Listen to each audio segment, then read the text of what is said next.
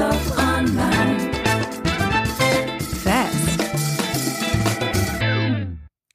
Willkommen zurück bei How to Sell Stuff Online. Heute bei mir Samu und Fabian von Drip Trading.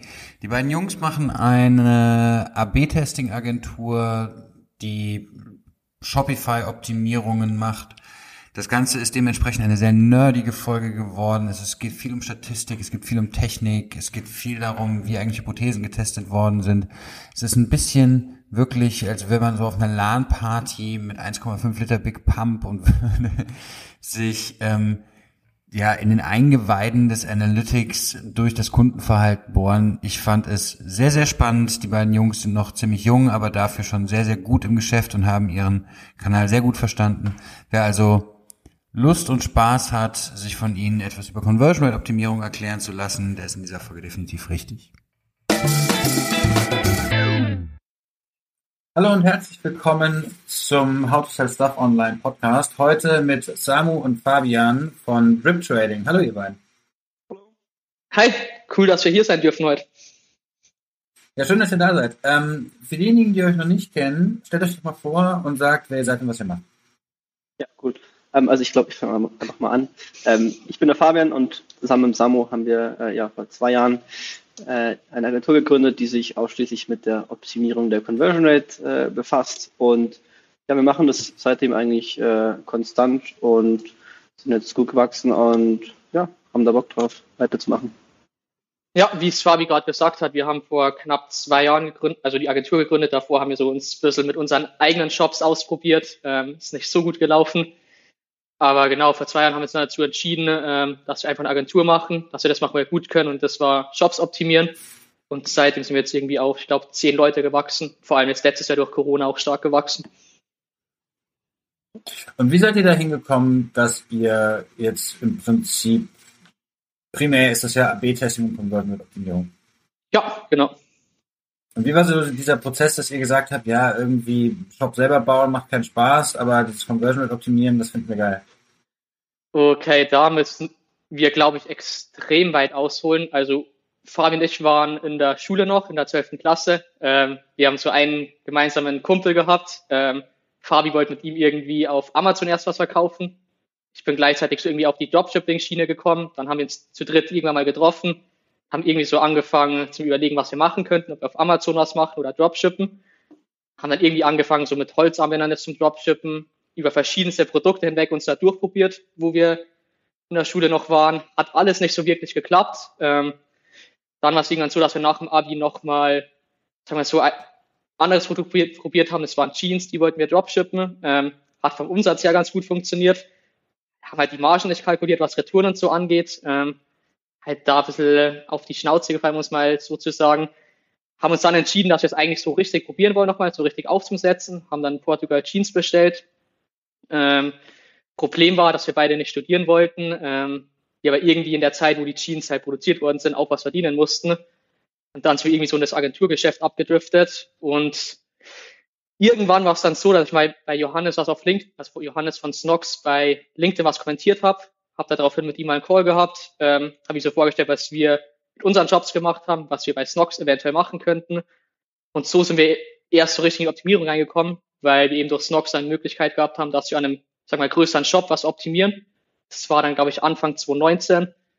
Und dann haben wir uns einmal mit Johannes so zusammengesetzt und ihn so gefragt, was er an unserer Stelle machen wird, ob er studieren wird ähm, oder wenn er eine Firma jetzt nochmal gründen wird, wie er es machen wird. Er hat uns damals eine Sache gesagt, ähm, fokussiert euch auf eine Sache. Und für uns war dann relativ klar, ey, wir gehen auf das Optimierungsthema, das interessiert uns.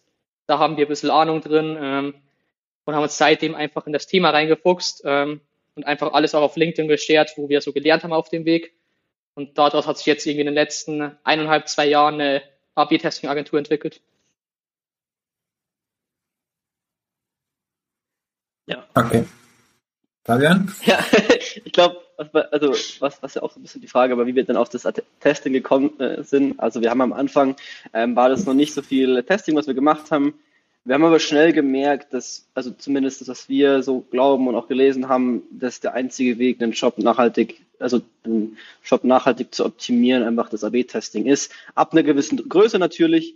Aber deshalb haben wir uns dann voll darauf fokussiert. Es gibt auch andere Methoden, um zu optimieren. Man kann jetzt Speed und so weiter, aber wir haben uns halt voll auf die On-Site-Optimierung da fokussiert und ähm, ja, wir fanden es einfach so cool mit diesem Datengetriebenen und nicht selber, dass halt irgendjemand sagt, so muss es sein. Wir fanden halt sehr cool, dass es man Daten entscheiden kann und selbst auch wir dann nicht immer sagen, das ist das Beste, sondern einfach man das halt richtig cool ja auch visualisieren kann, was besser ist und äh, da was nach vorne bringt. Mhm, und ähm, ihr seid ja beide relativ jung dann jetzt so dazu gekommen.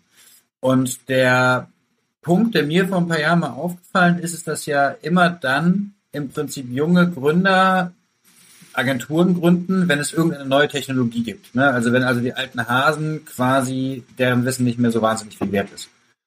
Und ähm, das habe ich damals erlebt, das erste Mal so vor 10, 15 Jahren, als es auf einmal die ganzen SEOs gab. Ähm, dann kamen die Facebook Performance Marketer, dann kamen die Influencer Marketer, dann kamen jetzt die TikTok Marketer. Und was ist jetzt so der, die technologische Neuerung, wo ihr eingestiegen seid? Hm. Ja gut, also wir kannten uns damals halt extrem gut mit Shopify aus, zumindest aus unserem Ding. Wir haben halt unser, den ganzen Tag darin verbracht und ja, Stunden am Shopify Support mit dem geschrieben und so. Deshalb kannten wir uns in dem System ganz gut aus. Deshalb war das, Snox hatte auch Shopify und wir waren halt da gleich drin. Deshalb, deshalb denke ich mal auf jeden Fall, das Shop-System war, war sehr cool und ähm, also war auf jeden Fall halt was dann viele auch genutzt haben und mehr, also was immer mehr Adoption dann gemacht hat, denke ich. Und wir haben ja früher auch Shops gebaut selber. Mhm. Das bedeutet aber jetzt euer Agenturgeschäft, also das Wachsen eures Agenturgeschäfts liegt im Prinzip zu großen Teil auch daran, dass immer mehr Firmen auf Shopify umsteigen. Und dass ihr euch einfach sehr gut auskennt in dem System. Ja, zum einen sicher. Und ich glaube zum anderen halt auch der Punkt, dass Direct-Consumer-Brands halt gefühlt, äh, also es viel, viel mehr auf einmal gibt. Also das Gefühl habe ich zumindest, dass es mehr Direct-Consumer-Brands gibt, als dass irgendwie das Marktplatzgeschäft gerade ist. Mhm. Also, also, ich glaube, das, so, sorry. das heißt, deine Beobachtung wäre so vor fünf Jahren hätte jemand noch gesagt, okay, alles klar, ich verkaufe ähm, Rasiermesser bei Amazon als FBA-Konzept und heute sagt er, okay, ich mache einen Shopify-Shop auf. Ja, zumindest in unserer Blase ja. okay ja, ich sag mal, wir sind halt auch, also muss ganz klar sagen, wir sind halt stark davon äh, geinfluenced worden, was so in der USA abgegangen ist. Also wir angefangen haben mit dem ganzen, es war so der Anfang von dem ganzen Dropshipping-Hype und das ist halt auch so, wo wirklich jeder gesagt hat, du kannst direkt an äh, Endkunden verkaufen, ohne dass du irgendjemanden dazwischen hast. Und ich glaube, das hat uns auch, oder spielt uns auch immer stark in die Karten, dass da so das Verständnis gerade gepusht wird, dass du nicht unbedingt ein Amazon, Zalando oder so dazwischen brauchst, sondern dass du auch selber verkaufen kannst. Mhm. Und wer, wer sind denn dann so eure Kunden dann jetzt? Also so der idealtypische Drip-Trading-Kunde. Ähm, Shopify-Shop ähm, mit knapp 5 Millionen Jahresumsatz. Der ist unser absoluter Traumkunde. Und am besten noch mittlerer bis geringer AOV, dass die Conversions sind, dass du extrem viel Tests durchführen kannst. Okay, also mit AOV meinst du jetzt dann einfach War, also ja, Order genau. also Warenkorb, damit halt einfach ein großes Volumen da ist, also viel Traffic. Ja, genau. Ja, okay, verstehe ich. Und ähm, was würdet ihr denn dann mit dem machen? Also wenn ich jetzt so ein, so ein also ich habe ja, ich, ich wäre ja theoretisch Kunde, ich, ich, bin ja jetzt kein Kunde, so, ne, aber ich, ich habe ja tatsächlich an ein paar Firmen mitgearbeitet, die sowas haben. Und ähm, jetzt komme ich, jetzt rufe ich an und sage, hier Jungs, ähm, irgendwie mein Shop ist ja ganz nett, aber irgendwie finde ich, der sollte ein bisschen geiler sein. Ähm, wie machen wir jetzt weiter? Ja, also wir fangen eigentlich da immer an, ähm, uns den Shop so grundlegend anzuschauen. Ähm, also wenn du zum Doktor gehst, dann wird er auch erstmal ein bisschen prüfen, so was ist da los, was ist da los. Wir gucken halt in Analytics rein und haben da so ein paar Fun Funnel-Analysen, die wir machen, Bounce-Back-Analyse, also so grundlegende Analysen, um mal so, okay, wo ist, wo fließt überhaupt, wo fließen überhaupt die Leute durch? Ähm, ist es da die Produktseite oder es gibt auch teilweise Shops, wo viel auf Landingpages erstmal, erstmal passiert und dann weitergeht. Also wie ist so der grundlegende Flow? Ähm, wie viel springen wo zurück? Also wir schauen uns dann gleich auch an, okay, gibt es denn extrem viele Leute, die zurückspringen von der, vom Checkout in die, auf die Produktseite? Und dann auch weitergehend, ähm, ja, wie schaut es mit den Landingpages aus, was sind die Top-Landingpages? Und wenn wir das haben, dann ist so eine, so, eine, so eine grundlegende Datenanalyse eigentlich dann im Sinne von, dann geht's weiter mit, mit Umfragengestaltung und so weiter. Also wenn wir, wenn wir dann schon zusammenarbeiten. Ähm, wir machen dann viel mit, mit Hotjar eigentlich. Äh, wir haben, mhm. Also wir machen so äh, Umfragen, wir schicken auch teilweise über Typeform viel raus ähm, und sind halt dann, okay, wie sprechen die Leute, ähm, also welche Wörter nutzen die und so weiter, um so, so ein psychologisches Profil zu kriegen. Und das Ganze ähm, packen wir dann zusammen und überlegen uns, okay, aus den ganzen Daten, die wir jetzt haben, wie, wie können wir uns den Shopper vorstellen, wie verhält sich dieser Shopper und warum kauft er überhaupt. Und dann schaut man sich natürlich Competitors an und fängt dann langsam an, Hypothesen zu gestalten. Also, okay, ähm, es, es ist bewiesen, dass, sagen wir mal, ähm, diese, diese Art von, von, von Kunde, oder so, wenn ich jetzt äh, Brillen verkaufe oder was auch immer, ähm, dass, dass diese mal sehr, sehr emotional getrieben sind. Ähm, dann kann man zum Beispiel sagen, okay, auf der Produktseite fangen wir eher mit diesen, diesen psychologischen Richtungen an. Ähm, und dann wird das Ganze in so einen, so so einen Kompass gepackt. Ähm, das heißt, wir sagen dann, okay, wir haben diese Hypothesen, ähm, wir priorisieren die jetzt so, so durch und dann wird so ein, so ein Master Schedule erstellt und dann fängt man eigentlich an zu testen. Und dann geht dann rollt diese Maschine so los ähm, und dann geht es eigentlich immer weiter. Also man hat dann meistens Laufzeiten von einer bis zwei Wochen. Das heißt, der erste Test kann dann zum Beispiel sein, oh, wir fangen jetzt an, auf der Produktseite mal emotional was in der Beschreibung zu machen, weil wir denken, da ist gerade noch ein riesen, riesen Text drin, das, das passt, das finden, finden wir, also da haben wir gesehen, dass das passt den Leuten nicht oder auf der Produktseite ist die Bounce Rate sehr hoch. Ähm, dann fängt man halt da an, der erste Test und was dann sehr, also was dann eigentlich die, die Top Learnings sind, sind echt immer Testergebnisse. Also wenn dann der erste Test durch ist und der zweite Test beginnt, dann fängt man halt mit der Testanalyse an. Und ähm, da sieht man dann, okay, wenn ich jetzt, wenn der Test jetzt gewonnen hat und der einen sehr, sehr starken Insight hat, ähm, sehr starken Impact hat, dann ist es für mich halt eine klare, klare Aussage, okay, ich sollte mehr in die Richtung machen. Und somit versuche ich halt zu lernen, um, um mir immer mehr so meine Hypothese zu bilden, ähm, was macht der Kunde auf dem Shop und was, was hilft ihm noch zu konvertieren. Glaube, du bist jetzt teilweise ziemlich tief ins Detail reingegangen, Fabi. Vielleicht nochmal so ganz rausgezogen, was wir probieren zu machen, ist eigentlich, ähm, wir probieren über den Kunden verschiedene Theorien aufzustellen, wie der Kunde einkauft. Und das Verhalten von dem Kunden ähm, tun wir in vier Kategorien einteilen, äh, in vier psychologische Kategorien. Das eine ist für uns Motivation and Risk. Heißt, es sind Sachen wie zum Beispiel, wenn wir Influencer anzeigen, die das Produkt tragen, motiviert es den Kunden dazu, dass er kauft. Ähm, eine andere Richtung, die wir optimieren können, ist zum Beispiel, dass es extrem wichtig ist für den Kunden, dass es leicht zum Kaufen ist. Das nennt sich Cognitive Ease, das einfach extrem leicht zum Verarbeiten ist. Dann nochmal eine andere Richtung, in die wir optimieren, wäre zum Beispiel Attention und Perception. Wie nimmt der Kunde das Produkt wahr? Nimmt er den Preis als hochwertig wahr oder eher als niedrigpreisig? Da kann man zum Beispiel extrem viel machen, wie man die Produkte darstellt. Hat man zum Beispiel irgendwie leicht graue Hintergründe, stellt man die Produkte hoch dar oder irgendwie relativ seitlich. Es gibt auch Studien dazu, dass wenn du Produkte zum Beispiel höher darstellst, dass die unterbewusst einfach als wertiger wahrgenommen werden. Dementsprechend ist zum Beispiel, wenn du jetzt sagen wir mal Supplements zum Beispiel hast, das hat irgendwie so vielleicht 500 Gramm Inhalt und du stellst sie extrem hoch dar und machst irgendwie zum Beispiel als Kontext irgendwie so ein Scoop oder so daneben, dann wird es als wertiger wahrgenommen, als wenn du den jetzt zum Beispiel nicht da hättest, weil der User einfach sieht, okay, hey, da ist richtig viel drinnen, optisch. Ähm, dementsprechend wird der Preis als niedriger eingestuft. Und die letzte Richtung, in die wir optimieren, ist, ähm, nennt sich Choice in Memory, ist im Prinzip, was soll der Kunde für Produkte kaufen? Das könnte man zum Beispiel machen, wenn du jetzt irgendwie Bundles verkaufst oder sowas. Zum Beispiel, du hast ein Produkt einzeln, du hast ein Bundle und du hast irgendwie noch ein zweites Bundle, dann könntest du den Kunden zum Beispiel darauf lenken, ähm, das Bundle hat von, hat besten Value für dich, kauf das Produkt am besten ist. Da geht es einfach wirklich darum, dass du deinen Kunden in die Richtung lenkst, weil das eher wirklich relativ advanced ist und die ersten drei Richtungen eigentlich die sind, wo man am meisten rausholen kann. Okay. Und dieses, dieses Framework, von dem, also ob wir es jetzt Kompass nennen oder ne, also diese verschiedenen ähm, Bedürfnisse, die ihr dann nacheinander abklappert, ist das was, was ihr euch selber überlegt habt oder habt ihr das irgendwie ähm, paraphrasiert, aus welchen die bestanden? Also wo habt ihr da die, die Zielführung her? Also wäre schön, wenn wir es uns ausgedacht hätten. Äh, dem ist aber nicht so. Also so sind wir dann auch noch nicht drauf, dass wir jetzt sowas machen können. Wir haben uns da ziemlich viel inspiriert von einem Niederländer, der heißt, äh, ich hoffe, ich sage Namen richtig, Ruben der Böhr oder Ruben der Bar. Ähm, der ist von einer niederländischen Agentur äh, von Online-Dialog. Ich glaube, die, wo sich mit AB-Testing auskennen, denen ist die Agentur vielleicht ein Begriff. Das extreme große Agentur, die es schon länger gibt. Ähm, mhm. Und von ihm haben wir es mehr oder weniger adaptiert. Wir haben davor ähm, probiert, zum Beispiel mit Motivkompass zu arbeiten oder mit der Limbic Map. Wir finden es mhm. halt einfach in der Praxis, es ist leichter und tauglicher, wenn wir mit dem Framework arbeiten, weil du einfach die Tests besser einkategorisieren kannst. Weil das wirklich auch so für uns die Elemente sind, die wir an einem Shop wirklich gut optimieren können.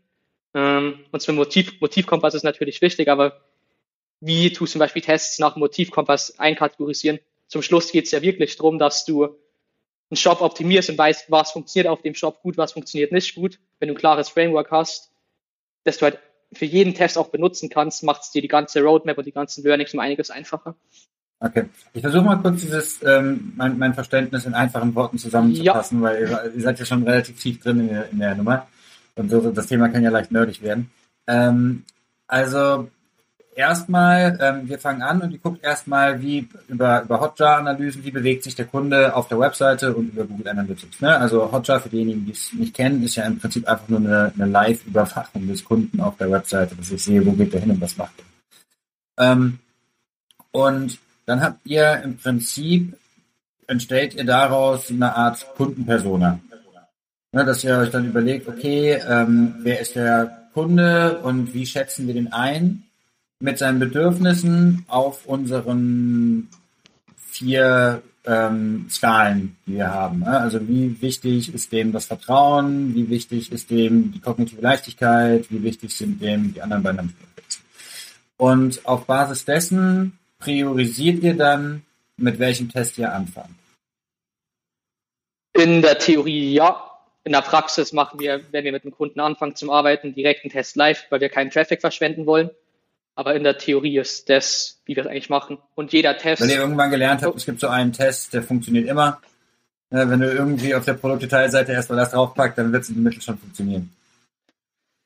Ja, wobei wir ja. hatten keinen Test, der noch der überall funktioniert hat. Es gab keinen einzigen Test, ähm, der überall wirklich funktioniert. Es gab wirklich, der es gab immer einen Test, sagen wir mal, der jetzt bei 80 Prozent der Leute funktioniert hat, irgendwo mal negativ funktioniert. Also ist sehr, sehr, sehr krass. Es gibt halt Tests, die halt mit hoher Wahrscheinlichkeit funktionieren, aber ähm, keinen einzigen Test hat es bei uns gegeben, sagen wir mal, wo wir jetzt schon ein paar gefahren haben, der wo wirklich überall funktioniert hat. Also ist auch, okay. auch krass eigentlich. Ja. Spannend. Und was definiert einen guten AB-Test? Gute Frage. Ich glaube, ähm, einen guten AB-Test definiert, dass er an einer klaren Hypothese, ähm, also dass du den auf eine klare Hypothese zurückführen kannst und dann auch weißt, okay, wenn der jetzt positiv ist, was lerne lern ich daraus? Ähm, auf der technischen Seite ist ganz wichtig zu wissen, wie viel Traffic brauche ich überhaupt, damit es, damit der Test dann signifikant werden kann. Weil wenn ich jetzt, weiß ich nicht, 10.000 Nutzer habe und das, ich lasse es eine Woche laufen, dann kann ich mit den Daten nichts anfangen. Wenn jetzt, wenn jetzt in der einen Variante 80 Transaktionen, in der anderen 90 sind, dann mag das zwar nach dem Uplift aussehen, aber das ist meistens statistisch noch nicht so. Das heißt, also ähm, klar, klar definieren, okay, wohin soll es gehen, was bringt mir der Test, wenn er positiv ist, ähm, was und dann eben sagen, okay, ähm, wie lange muss er laufen äh, und ist denn, also wenn ich den Test jetzt mache, werden denn dann nicht auch andere Sachen verändert? Also man verändert teilweise immer mehrere Sachen, aber es ist halt schwer, wenn du einen Test hast, der dann drei Sachen auf, auf, auf einmal ändert, dann kann man es halt nicht genau auf eine Sache zurückführen. Ähm, ja. Das ist auf jeden Fall noch sehr wichtig, denke ich will ich mich, also dem will ich mich anschließen. Also von Anfang an statistisch alles klar berechnen. Was braucht, wie viel Traffic brauche ich? Wie lange muss ich testen? Ähm, dann klare Hypothese, ähm, klares Design, was verändert wird und dann auch eine saubere Auswertung danach. Also okay. wirklich Struktur ist das Wichtigste eigentlich. Okay, und jetzt hast du da so einen ungeduldigen Marketingmanager sitzen und der sagt, ähm, ich brauche aber mehr Conversion, wir hätten gerne alles auf einmal. So, und ähm, wie arbeitest du mit dem und wie priorisierst du, mit welchem Test du anfängst? Also unter je nachdem, wie viel Traffic da ist. Ähm, wenn viel Traffic da ist, macht es eigentlich sehr wenig Sinn, extrem viele Änderungen auf einmal zu testen, weil man einfach den Luxus hat, dass man wirklich jede kleine Änderung testen kann und nachweisen kann, was ist wirklich gut für die Conversions, was ist schlecht. Da raten wir eigentlich immer davon ab, dass wir wirklich extrem große Tests fahren. Wenn wir jetzt aber weniger Conversions hat und weniger Traffic, und beim Research jetzt zum Beispiel irgendwie zu einer Hypothese zehn verschiedene Sachen rausgefunden hat, was wir teilweise machen, ist, was wir wirklich dann einfach mal eine relativ große Hypothese machen. Zum Beispiel, wenn wir sehen, dass ein Shop eine Produktseite hat, die gar nicht leicht zu verarbeiten ist, wo überall irgendwas abgeht, wo du nicht weißt, wo du hinschauen musst, dann stellen wir eine Hypothese auf und sagen, uns ist aufgefallen in den Umfragen und auf Hotchart, dass die Nutzer nicht wissen, wo sie hin müssen. Was ist wichtig, was ist nicht wichtig. Wir zum Beispiel sagen, wir machen einen Test, wo wir die wichtigsten Informationen klar verständlich darlegen und einfach die kognitive Leichtigkeit ähm, erhöhen, würden das gegen das Original testen, was dann normal ist, du hast einen größeren Effekt, entweder nach oben oder nach unten, weil du extrem viel veränderst. Du kannst nachhin gehen, aber halt nicht mehr analysieren, von was kommt es. Und das machen wir dem Kunden auch klar, dass wir sagen, wir können entweder Stück für Stück testen und wir haben die Learnings, oder wenn jetzt eben der Traffic noch nicht so krank ist, wir können einen großen Test fahren, das kann einen Uplift bringen, was ja auch das Wichtigste fürs Unternehmen ist, aber wir können dir danach nicht sagen, von was der Uplift kommt. Okay. Also wir können deine Conversion Rate verbessern, aber wir können dir nie, hoffentlich, aber wir können dir nicht sagen, was jetzt dazu geführt hat. Ja, genau. Okay. Und was ist denn, ähm, weil du sprichst ja die ganze Zeit von der statistischen Signifikanz, wie viel Conversions brauche ich denn so ein bisschen, damit du das Gefühl hast, dass ähm, das jetzt ein ordentlicher Test war? Also was wir bei unseren Auswertungen immer sagen, was wir so als äh, Rule of Thumb nehmen, jedes Segment, wo wir anschauen, muss immer über 200 Conversions haben, dass wir es jetzt überhaupt betrachten. Das heißt, wenn in, jeder, in jedem Segment keine 200 Conversions ist, betrachten wir es einfach nicht, weil 200 für uns so die Ballmark ist, wo wir sagen, auch wenn es, also wenn du es theoretisch dir ausrechnest, irgendwie zum Beispiel von 160 auf 190 Conversions geht, noch immer sehr, sehr viel Varianz drin ist. Also es, wenn du es dir mit statistischen Kalkulatoren durchrechnest, ist die Wahrscheinlichkeit einfach nicht hoch genug. Ich mag jetzt nicht zu tief reingehen, wie wir es eben normal machen. Bevor wir einen Test aufsetzen, berechnen wir, was brauchen wir für einen Effekt, also was brauchen wir für einen Effekt, bei welcher, also bei welchem Traffic, dass wir überhaupt nachweisen können, mit einer bestimmten äh, statistischen Signifikanz. Wir gehen von 95 Prozent immer aus. Was es in Conversions normal bedeutet, der durchschnittliche Kunde bei uns hat eigentlich Minimum 6.000 bis 8.000 Conversions im Monat. Mhm. Das heißt, ähm, 200 Conversions brauchst du, ähm, jetzt müsste ich Mathe können, ne? ähm, das heißt, es ist so, das würde aber bedeuten, 200 macht er ja an einem Tag. Das heißt, einer B-Test an einem Tag fertig? Nein, nee, Segmente, mein, mein Samuel, also Segment ist zum Beispiel auch ein äh, mobiler Nutzer und ein Desktop-Nutzer oder ein Nutzer, der von Google kam oder ein Nutzer, der von ähm, sozialen Netzwerken kam, können, also sind Segmente, die wir uns auch anschauen, die halt natürlich teilweise weniger Transaktionen haben ähm, als, als, als die ganzen User und somit, wenn wir tief in die Segmente reingehen, dann schauen wir immer, dass wir die 200 Transaktionen haben.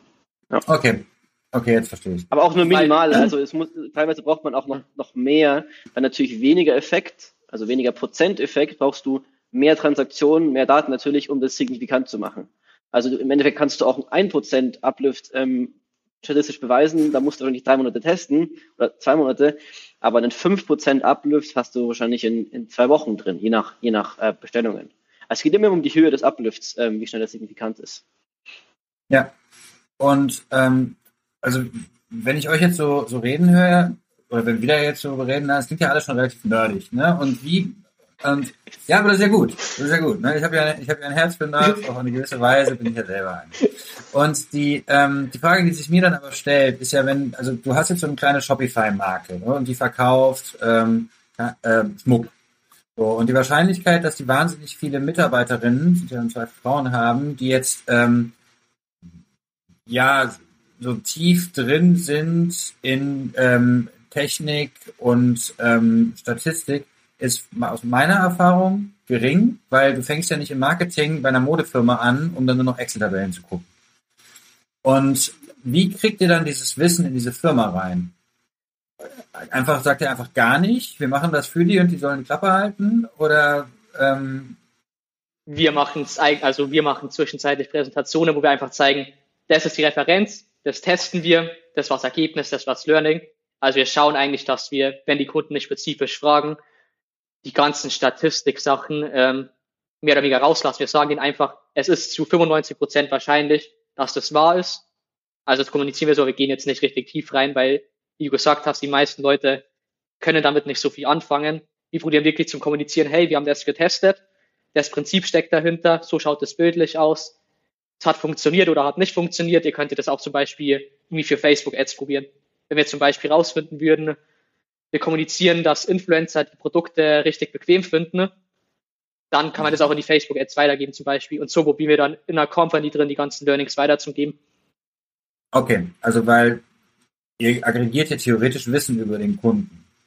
Ja. So, und, ist, und, ich kann es mir auch vorstellen, dass es schwierig ist, dieses Wissen an der gesamten Organisation zur Verfügung zu stellen. Das macht ihr dann so über Präsentation und hofft dann einfach, dass das in der Organisation zirkuliert. Ja, wir haben auch, also ja, es ist echt noch so ein bisschen eine Challenge auch. Also es ist wirklich dieses Testing, Testing-Mindset vor allem so, dass halt die Meinung echt wenig zählt. Auch, sagen wir mal, meine und so. Also es ist wirklich, wenn ich jetzt sage, Test, der, der muss getestet werden, nee, so und auch, dass das funktioniert, also es im Endeffekt entscheiden, glaube ich, immer die Daten. Aber trotzdem ist das noch so ein bisschen eine Hürde, vor allem wenn du halt als, als Außenstehender in ein Unternehmen reinkommst und dann den Leuten erzählen willst, was es die bessere Version ist ist schon immer so ein bisschen ein unglücklicher Ding, den man hat, glaube ich. Ähm, aber wir versuchen schon, also wir haben ja Weekly Calls, äh, da haben wir meistens so zwei, drei, je nachdem halt ähm, Leute aus, aus dem Unternehmen dabei, die sind teilweise auch im Marketing, wo man halt schon guckt, dass, dass man Fragen beantwortet und so ein bisschen was erzählt. Ähm, aber die sind halt meistens auch so busy, klar, es ist halt einfach so ein Job, da gibt's überall Brenns halt und meistens haben die gar keine Zeit. Also ich habe zwei, mhm. zwei haben mich mal gefragt nach Büchern und die haben sich zwar bestellt, aber die hatten keine Zeit, das durchzulesen. Also ist immer schwer. Aber wie würdet ihr es denn, wie würdet ihr es denn machen, wenn ihr jetzt so eine, ähm, also stellen wir uns mal vor, ich habe jetzt so eine Direct-to-Consumer-Firma und die hätte jetzt, ähm, weiß ich zufälligerweise, wie sich das anfühlt, und die hat ähm, so, sagen wir mal so, 5 Millionen Euro Umsatz und ich möchte jetzt jemanden einstellen, der macht AB-Testing. Ja. Ähm, wie mache ich das? Reicht da überhaupt eine Person? wie soll, also wie würde ich das denn selber machen? Ja, ist immer, also grundsätzlich ist ja, du brauchst einen Developer, der das Ganze umsetzt, ähm, der halt auch so ein bisschen auf Testing sich spezialisiert, weil es gibt so viele Sachen, die halt, die, die Fehler macht man zwar nur einmal, aber es gibt halt was Sachen bei den B-Testing-Tools, die im Development halt ein bisschen anders sind, wie man, wie man Tests äh, so developt, dass die halt ja, einfach äh, sauber getestet werden können. Das heißt, da brauchst du halt wirklich einen Developer, der richtig was drauf hat. Ähm, und mhm. Agenturen machen das, glaube ich, teilweise nicht. Ich weiß, weiß ich auch gar nicht. Ähm, Design ist es so, dass man ähm, dann natürlich schon auch schauen muss, dass, dies, dass das halt auf die Performance ausgerichtet ist und nicht, dass es gut aussieht. Als Designer, je nachdem, ob man einen intern hat, und dann bräuchte man natürlich einen Datenanalysten, der sich aber auch mit so Signifikanzsachen auskennt und jemand, der das ganze Testing-Programm eigentlich ähm, verwaltet und so weiter und das Ganze koordiniert und die Tests dann auch so scheduled im, im, im, im Tool und so weiter. Also man bräuchte auf jeden Fall, glaube ich, mehrere Leute oder eine große Expertise bei den Leuten, die man schon hat ähm, in dem Bereich. Je nachdem. Wie viele Firmen ähm, aus eurer Erfahrung in dieser Direct-to-Consumer-Welt habt ihr denn getroffen, wo ihr sagt, die kriegen das alleine wirklich gut hin? Zwei. Ah, möchtest du einen Namen nennen? naja, also ich will jetzt, dann will, das ich, will, sonst nee, die anderen auch muss, schlechter stellen. Ne? Also, nee. nee, musst du auch nicht. ähm, musst du auch nicht. Okay, aber, aber, aber es gibt welche, ja? Also es ist so, dass du sagst, es gibt Direct-to-Consumer-Firmen, die haben das wirklich aus eigenem Antrieb selber drauf, ähm, das ähm, nach, nach vorne zu bringen. Weil meine Erfahrung ist ehrlicherweise, dass von datengetriebenem AB-Testing sehr viel mehr geredet wird, als getan wird. Leider ja. Kämpfen wir auch immer wieder damit. Also es ist für uns teilweise frustrierend, wenn wir was vorstellen, was funktioniert hat und nicht implementiert wird. Ja. Und vielleicht jetzt mal, was sind denn so die Referenzen, an denen ihr euch orientiert? Also habt ihr irgendwie so, keine Ahnung, so Direct-to-Consumer-Firmen aus den USA, wo ihr sagt, ähm, die, da gucken wir immer wieder drauf. Keine Ahnung, macht Gymshark das zum Beispiel besonders gut? Das wäre jetzt eine Idee, die ich hätte. Oder ähm, müsst ihr da immer wieder selber rumprobieren? Gymshark bin ich mir nicht. Ich, ich hoffe mal, dass sie testen. Ähm, ich habe jetzt noch nicht sowas, also ich bin immer wieder auf der Seite, ich habe jetzt noch nicht so, sag ich mal, richtig Krankentests gesehen in letzter Zeit. Ähm, aber wir schauen schon auf amerikanische Direct-to-Consumer-Brands. Ich glaube, Fabi hat da eigentlich immer die besten Beispiele. Sowas wie Athletic Greens. Ich weiß nicht, ob das viele Leute kennen. Ähm, das ist eine Supplement-Firma, die haben es wirklich geschafft, auf, ich glaube, vier oder fünf Seiten das zum Perfektionieren.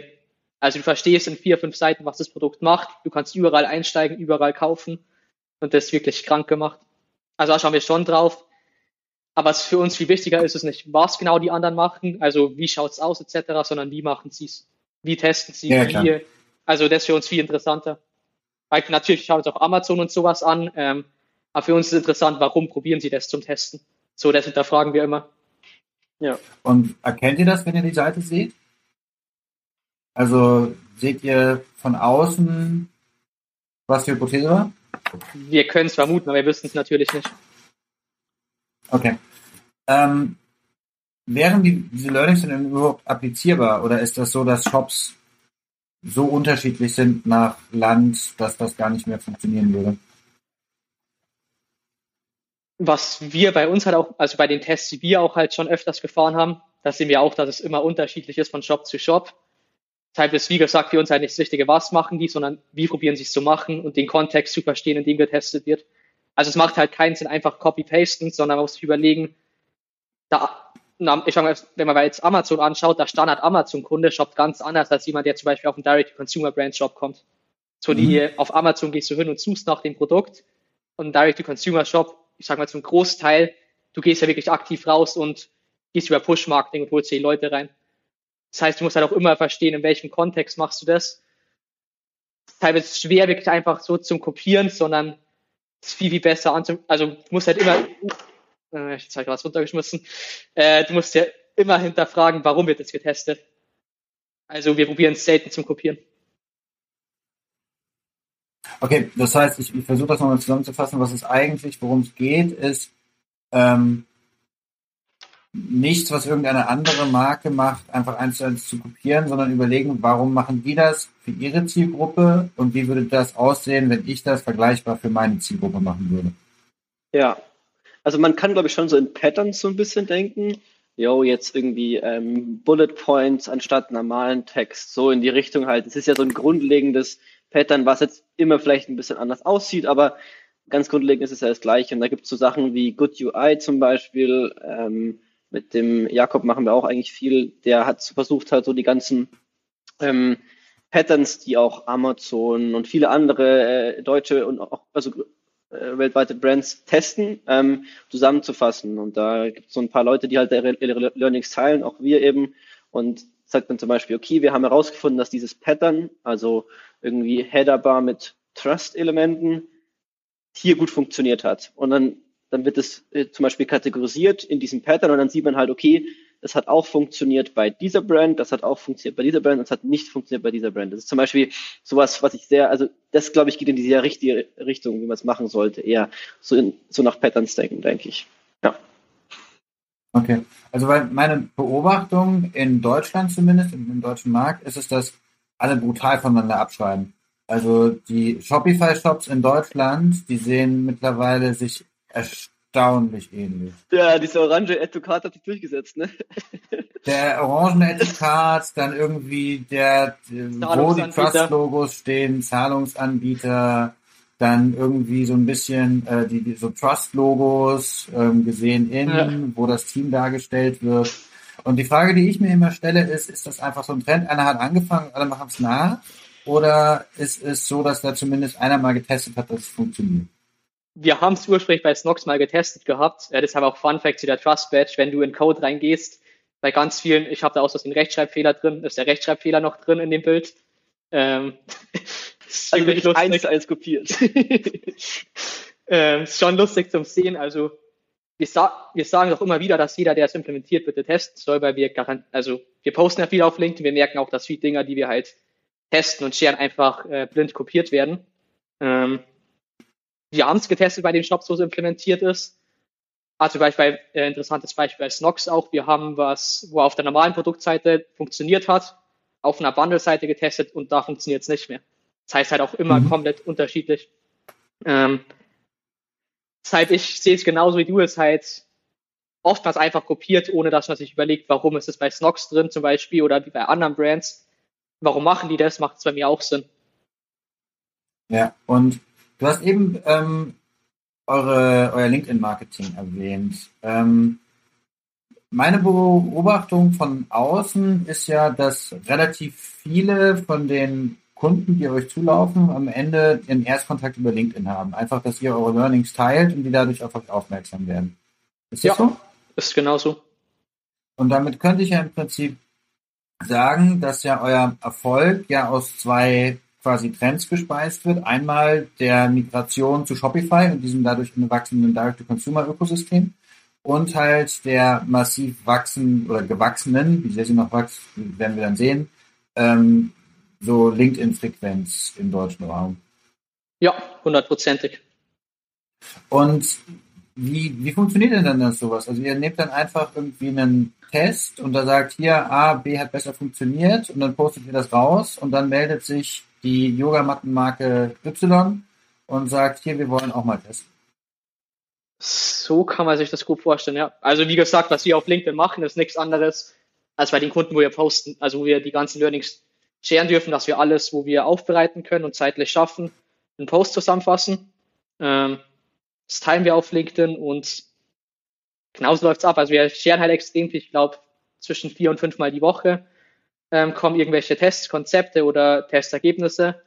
Und das machen wir jetzt halt schon seit eineinhalb Jahren oder so fast jeden Tag. Und gibt es da auch so eine, ähm, so eine Community in Deutschland, quasi so eine AB-Testing-Community, so ähnlich wie es halt so diese, diese Facebook-Marketing-Nerds gibt, dass es dann da halt irgendwie auch so eine Miniszene gibt, die nur Conversion-Optimierung macht? Es gibt auf jeden Fall ein paar Leute, die es machen, aber so eine richtige Community, würde ich jetzt ganz ehrlich sagen, gibt es leider nicht. Also das eher in der USA, glaube ich, mhm. stärker vertreten, so in Deutschland nicht so, da wird auch nicht, also ganz ehrlich nicht so viel geteilt, zum Beispiel auch unter Agenturen oder so. Also größten Input bekommen wir von Agenturen, die eigentlich nicht in Deutschland sind. Also die teilen einfach ihr Wissen und alles, was Deutschland angeht, haben wir so das Gefühl, dass da nicht wirklich viel geteilt wird. Ja. ja ähm, warum teilt ihr denn so viel? Wir wollen, dass mehr Leute testen. Also wir finden es halt immer wieder traurig zum Sehen, dass halt so die Meinung von einem eigenen durchgeht. Also ist auch so ein Ding, wo Fabian mich immer gepusht hat, seitdem wir angefangen haben man hat irgendwie sein eigenes Ego, aber eigentlich das ist das Schlechteste, wo du haben kannst. Und wenn du das dann noch irgendwie da dazu hernimmst, dass du Entscheidungen für Nutzer triffst, weil du denkst, dass sie gut sind, die Nutzer ja gar nicht feiern, finde ich, ist was, wo nicht sein sollte. Also zum Schluss sollten die Nutzer entscheiden und die Daten und nicht die eigene Meinung. Also um das geht es uns eigentlich, dass wirklich datengetrieben gearbeitet wird und das wollen wir in Deutschland pushen. Okay, ein, ein hehrer Ansatz. Ähm, eine, eine Sache, die mich, mich wirklich mal interessiert hat. Ihr macht das ja jetzt schon seit, äh, seit zwei Jahren und ihr habt in der Zeit ja ein paar Shops gesehen. Traut ihr euch mittlerweile zu, in etwa die Conversion Rate eines Shops abzusetzen, bevor ihr ins Analytics geguckt habt? Nur aus dem Frontend. Revenue per User sind wir teilweise echt nah dran. Also Revenue per User ist ja Average Order Value plus Conversion Rate. Conversion Rate, oh, nee, muss ich ehrlich sagen, nicht. Nee, ist auch für uns keine so wichtige Metrik. Nee. Also was, was wir relativ gut abschätzen können zwischenzeitlich ist, wenn uns jemand sagt, wie viel Unique Users er im Monat hat, kommen wir relativ nah an Umsatz rangeschätzt direkt. Aber wir wissen halt nie, was ist jetzt der Average Order Value und die Conversion Rate. Also wie Fabi gemeint hat, Revenue per User können wir relativ gut abschätzen, aber Conversion Rate nicht wirklich. Okay, weil warum, was gibt's da alles noch an Faktoren, außer natürlich der Traffic-Menge, die irgendwo gekauft wird, die ihr ja, Relevanz des Traffics, Relevanz der Brand, Branding. Es ist ja so viele Faktoren bei. Und auch die, die ist ja so volatil. Also wenn ich mir jetzt die letzte Monats-Conversion anschaue und die letzte Jahres-Conversion dann ist die ja wahrscheinlich total verschieden. Also äh, die, die es fluktuiert halt immer. Ähm, wenn ich jetzt viel mehr Traffic habe, also ich finde, was es zusammenfasst ist, wenn ich meinen ganzen ähm, Page-Traffic ausschalte, dann habe ich die beste Conversion Rate. Wenn nur noch Nutzer kommen, die eher, dann habe ich die beste Conversion Rate. Und somit, je mehr die halt äh, Pay-Traffic ballern, desto weniger Conversion Rate haben die eigentlich. So, meistens ist es so. Nicht immer, aber okay. ist so eine Ballmark, würde ich sagen. Und deshalb ist halt schwer, so wie viel investieren die gerade in Wachstum und wie viel akquirieren die gerade neue Nutzer, weil das ist ja meistens damit ein bisschen schlechterer Conversion Rate verbunden. Ja. Ja, das äh, verstehe ich. Ähm, ich wollte noch mal so ein bisschen fragen bezüglich dieses Ökosystems. Ähm, so, ihr seid ja in diesem Shopify-System in Deutschland halt ja gut vernetzt. Ähm, was ist denn euer Blick darauf in die Zukunft? Also wird es noch mehr Shopify-Shops geben? Werden die Shopify-Shops noch weiter wachsen? Was ist da euer, euer Beobachtung? Was ich gerade auf jeden Fall sehe, ist, glaube ich, dass wenn neue Shops gestartet werden, wahrscheinlich Großteil mit Shopify gestartet wird, weil es relativ leicht ist wo ich gerade noch so ein paar Baustellen sehe, was sein könnte bei größeren Shops, wenn es an Internationalisierung geht. Da ist Shopify noch nicht ganz so stark, äh, wenn man ehrlich ist. Vor allem was äh, Mehrsprachigkeit etc. angeht. Ähm, sobald das gefixt ist, wüsste ich aber nicht, warum Shopify nicht noch weiter wachsen sollte und warum mehr Leute Shopify nutzen sollten.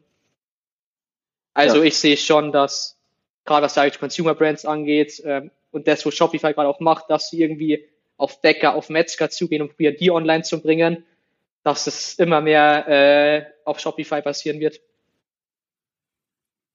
Ich glaube auch, also ähm, ich sehe kein anderes Shop-System, was ansatzweise an die ähm, an die Usability, ähm, an die Einfachheit ähm, und auch an die Conversion Rates rankommt. Sagen wir mal, jetzt wenn ich einen Job starte, dann habe ich natürlich nicht den, die Zeit, mir einen eigenen Checkout-Prozess zu machen. Und der Checkout-Prozess von Shopify zum Beispiel ist halt schon extrem gut. Und der ist halt bei anderen Jobs. Also wirklich, ich kenne keine, kein Shop-System, was ansatzweise rankommt. Ich denke, es wird sehr, sehr stark wachsen. Ähm, und ja, ähm, ja, ich auch. Also ich glaube, man kann es was den Shopify Checkout angeht, man kann es ganz gut zusammenfassen. Wir haben sehr, sehr wenige Tests im Checkout gefahren bei Shopify, die einen Abschluss gehabt haben. Also okay. wirklich sehr, sehr wenige und das sagt schon gut was aus. Okay, ja. das heißt also aus, aus eurer Sicht, ähm, die Shopify-Welle läuft weiter. Ähm, es gibt so ein paar Baustellen für Marken, die internationalisieren wollen, dass das noch nicht ganz so einfach ist. Ähm, und jeder, der einen Direct-to-Consumer-Shop aufsetzt, für den ist Shopify erstmal der Default-Modus, es sei denn, es gibt irgendwas Besonderes, was darüber nicht abbildbar ist. Ja, stimmt. Also das sind so Cases teilweise, wo es einfach nicht geht dann ähm, mit Shopify. Da gibt es so ein ganz, also Sondercases. Aber es sind, macht, werden auch, auch immer mehr Apps entwickelt, die das dann richtig gut abbieten, äh, abbilden. Okay. Ähm, mich würde noch interessieren, wo wollt ihr denn mit Drip Trading hin in dieser Welt? Gute Frage. Magst du übernehmen, Fabi? Haben wir ja. erst vor ein paar Tagen drüber gesprochen, äh, weil wir uns auch die Frage gestellt haben. Deshalb sehr, sehr frisch, äh, noch nicht final, aber Fabi, darfst du. Ja, also ich glaube, was, also wenn es jetzt sagen wir mal auf äh, ganz gro grobe Visionen geht, dann ist es eigentlich die, ähm, den Käufer zu verstehen, warum jemand einen Kauf macht, somit auch das Gehirn komplett zu verstehen eigentlich, also predictable zu machen und das Ganze dann aber auch, also dieses Wissen dann ähm, nicht in einem Unternehmen zu haben, sondern das, es ist, das geht jetzt sehr weit, ne? Also es ist jetzt schon fast philosophisch, würde ich sagen. Aber ist ja egal. Ähm, Nein, bitte, bitte, bitte, wir, wir haben Zeit.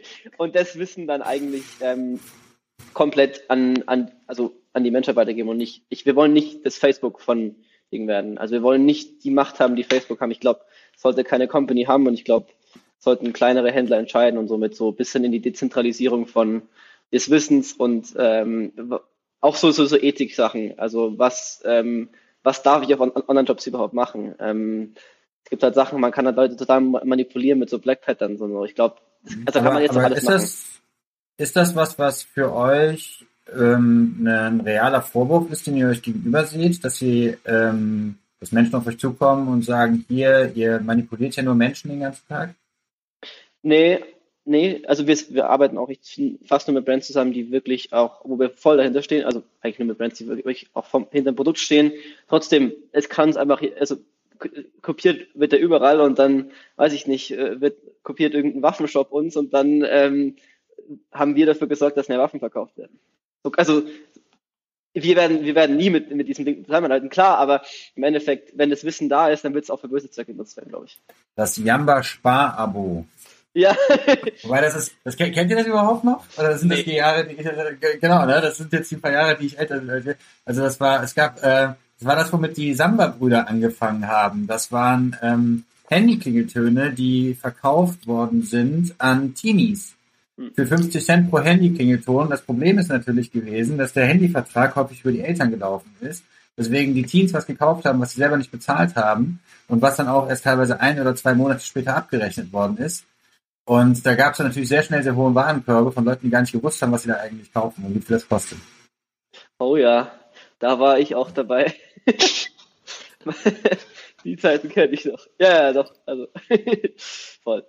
Ne, genau. Ich glaube, in die Richtung geht's. Ich glaube, das war anders als verständlich. Wir müssen da auch noch ein bisschen, glaube ich, dran arbeiten, dass es verständlicher wird, aber das für einen guten Zweck nutzen, das, was wir da halt immer mehr versuchen rauszufinden, ähm, weil je tiefer man da reingeht, desto mehr findet man halt raus und desto mehr ist das auch predictable, was halt jeder Mensch macht. Ähm, auch man selber. Also man ertappt sich dann selber, wenn man, wie man halt so, warum habe ich jetzt den Kaffee genommen? So, ah, wird wahrscheinlich daran liegen, dass das, weiß ich nicht, so dargestellt ist, dass da irgendwie Bestseller drüber steht oder so, ja.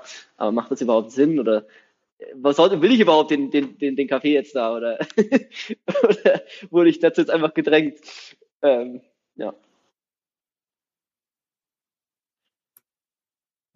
Samu?